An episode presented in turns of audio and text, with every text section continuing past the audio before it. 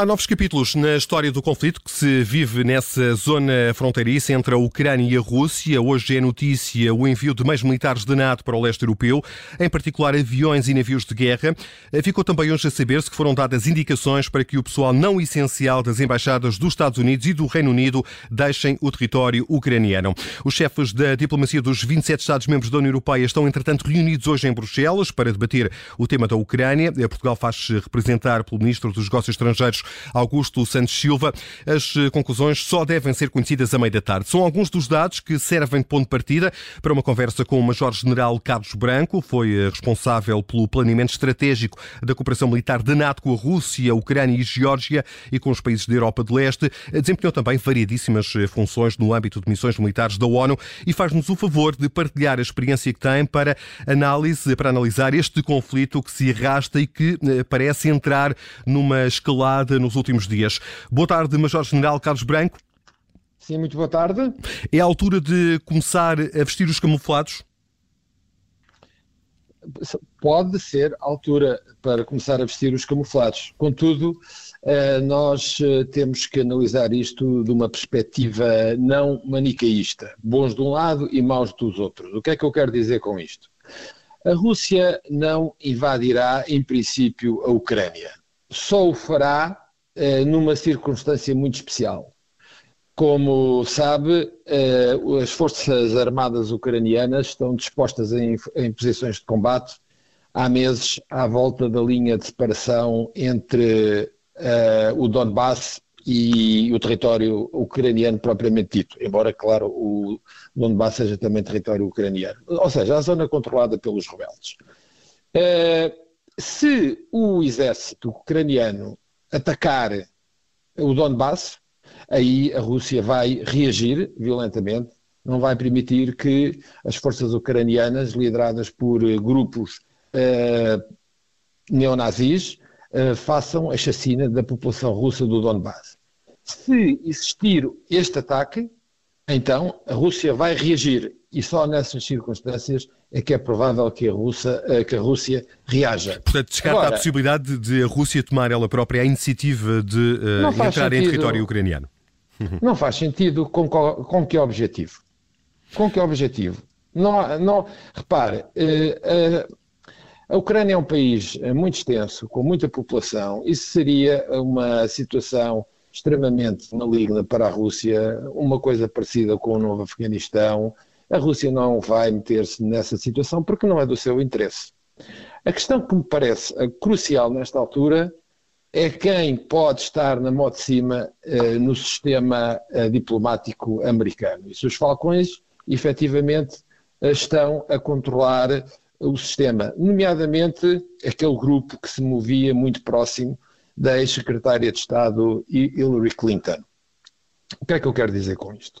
Quero dizer que, se de facto eh, as forças ucranianas eh, incentivadas, encorajadas por determinados segmentos das elites belicistas, der o passo em frente e flagrar um conflito que será sempre um conflito de objetivo limitado, quero dizer que a Rússia vai se limitar à zona do Donbass, onde a maioria da população é russa. A acontecer isso, vai haver uh, uma, grandes sanções uh, contra a Rússia. A Rússia vai ser uh, severamente penalizada, fundamentalmente do ponto de vista económico.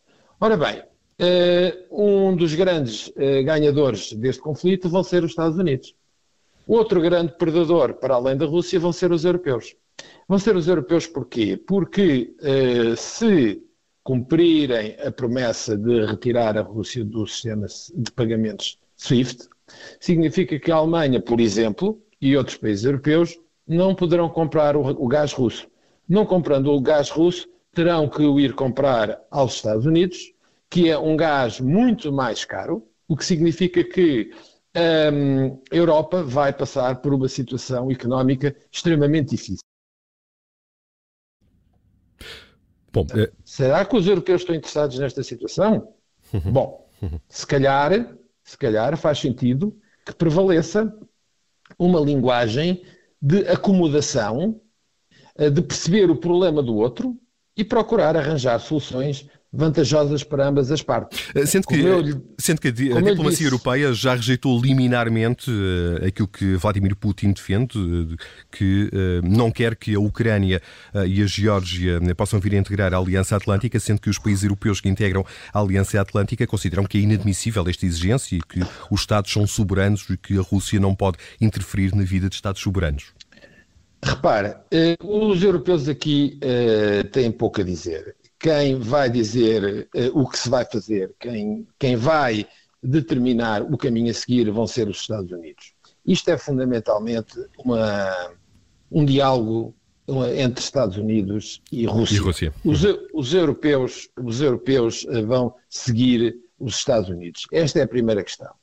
A segunda questão é, é bom que se entenda uh, a linguagem dos russos. Os russos não se sentem nada cómodos por terem um sistema uh, designadamente antibalístico que foi montado na Polónia e na Roménia uh, para, um, com o argumento, com o argumento da ameaça iraniana, ninguém acredita que se vão colocar uh, sistemas antimísseis a mil quilómetros de uh, Petersburgo e a 1500 quilómetros de Moscovo por causa da ameaça uh, iraniana. Isto não faz sentido. Portanto, esta é a grande questão da Rússia. A Rússia uh, tem. E é uma, preocupação, este... é uma preocupação legítima por parte do, do, da Rússia? Não é só legítima, como é uma questão existencial. E por questões existenciais, morre-se.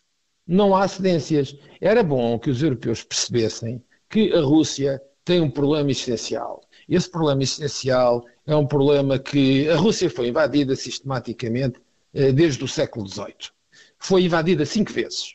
E, portanto, isto está na sua matriz eh, histórica, cultural e, securitária, como é óbvio. Portanto, há que perceber isso, há que perceber que, repara uma coisa, esta questão da integridade, da integridade territorial. Bom, quer dizer, eu nunca vi ninguém, muita gente que hoje está tão preocupada com esta questão da Ucrânia, não está preocupada com a questão do Kosovo, por exemplo. ou, não está, ou não esteve preocupada com as questões do Iraque por exemplo. Ou, por exemplo, também eh, não esteve preocupado quando Granada, em 1983, salvo erro, eh, foi, eh, foi, foi invadida é? pelas forças americanas, porque provavelmente até era legítimo, porque não queriam que, na altura, a União Soviética instalasse bases militares eh, num, num, num sítio que lhe era próximo. Bom, imagina agora se a Rússia disser, bem, nós agora também vamos montar uns sistemas antimísseis eh, em Cuba ou na Venezuela.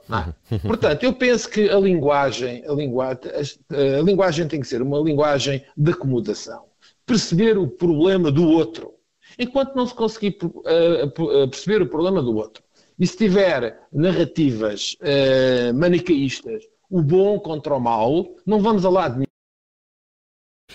Depende das suas palavras, depende das suas palavras que serve este, este discurso manicaísta os interesses dos Estados Unidos fundamentalmente os Estados Unidos, com grande prejuízo para a Europa e, naturalmente, para a Rússia. E é uma mensagem velada para a China. Isto daria uma outra interpretação, o problema do, do Heartland e uma análise geopolítica, mas nestes 10 minutos que temos de conversa não vai dar para isso. Mas, para já, para já, os europeus deveriam ser eh, quem se deveria destacar diplomaticamente de intervir como um mediador entre os americanos e os russos e não estarem a tomar as posições que estão a tomar, agora. Porque eu digo-lhe uma coisa: se, ah, por exemplo, os relatórios da WASH, provavelmente pouca gente sabe que existe uma missão da WASH na linha de separação entre as forças ucranianas e, as, e a zona controlada pelos rebeldes na Ucrânia.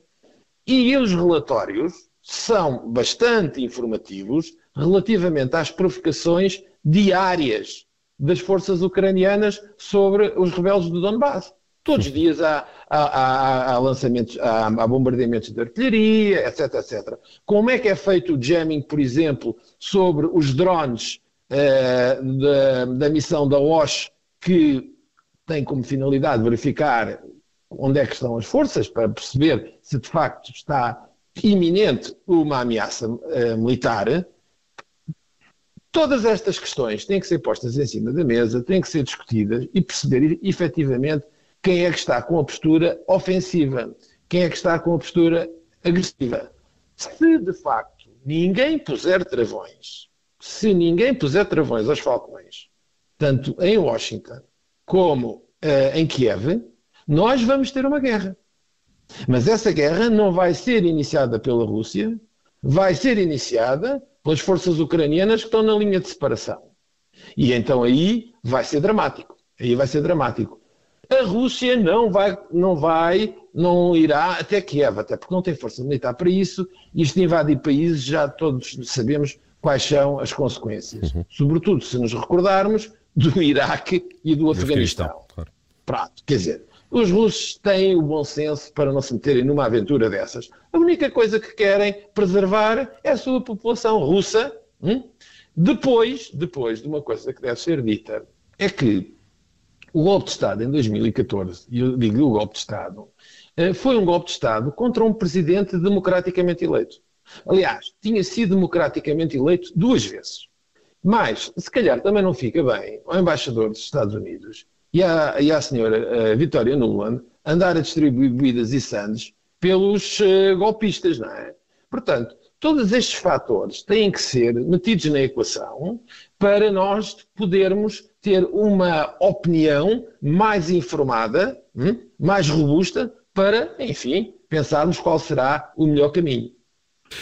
Sr. Major-General, eh, eh, antecipando eh, essa possibilidade remota, depreendo as suas palavras de a Rússia eventualmente entrar em território ucraniano, antecipa a possibilidade de os Estados Unidos responderem militarmente a essa, a essa iniciativa? Não, não. Os, não. Estados Unidos, os Estados Unidos e o Reino Unido, e depois há uns países, os Bálticos, mas os Bálticos não contam porque não têm expressão. Eh, que estão a dar apoio militar, eh, nomeadamente armas anticarro e, outro, e de outro tipo, eh, e treino. Mas o treino já é uma coisa que vem de há muito tempo, não é de agora. Recentemente tem sido é, um grande fluxo de armamento.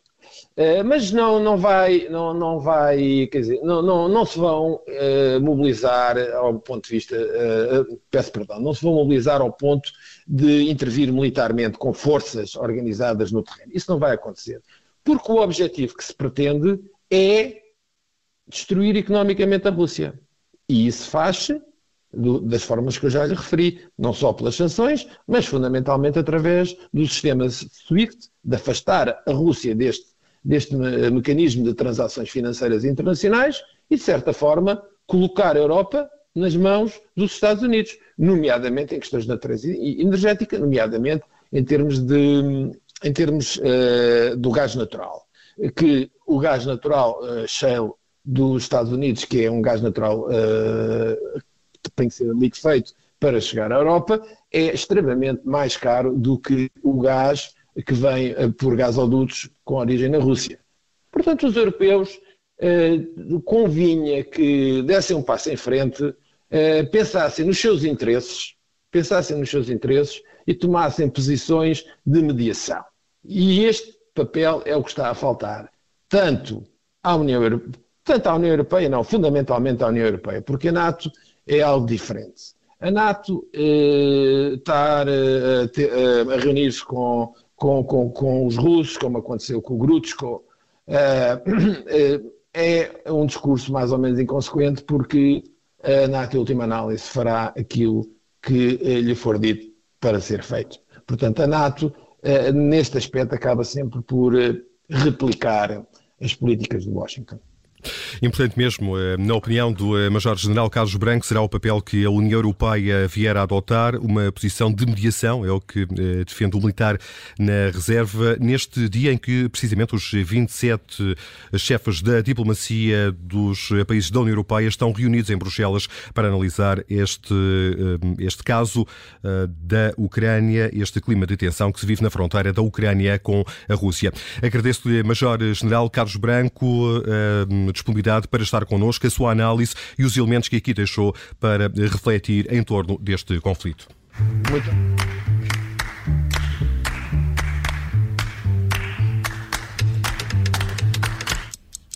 Rádio Observador. Obrigada por ter ouvido este podcast. Se gostou, pode subscrevê-lo, pode partilhá-lo e também pode ouvir a Rádio Observador online em 98.7 em Lisboa e em 98.4 no Porto.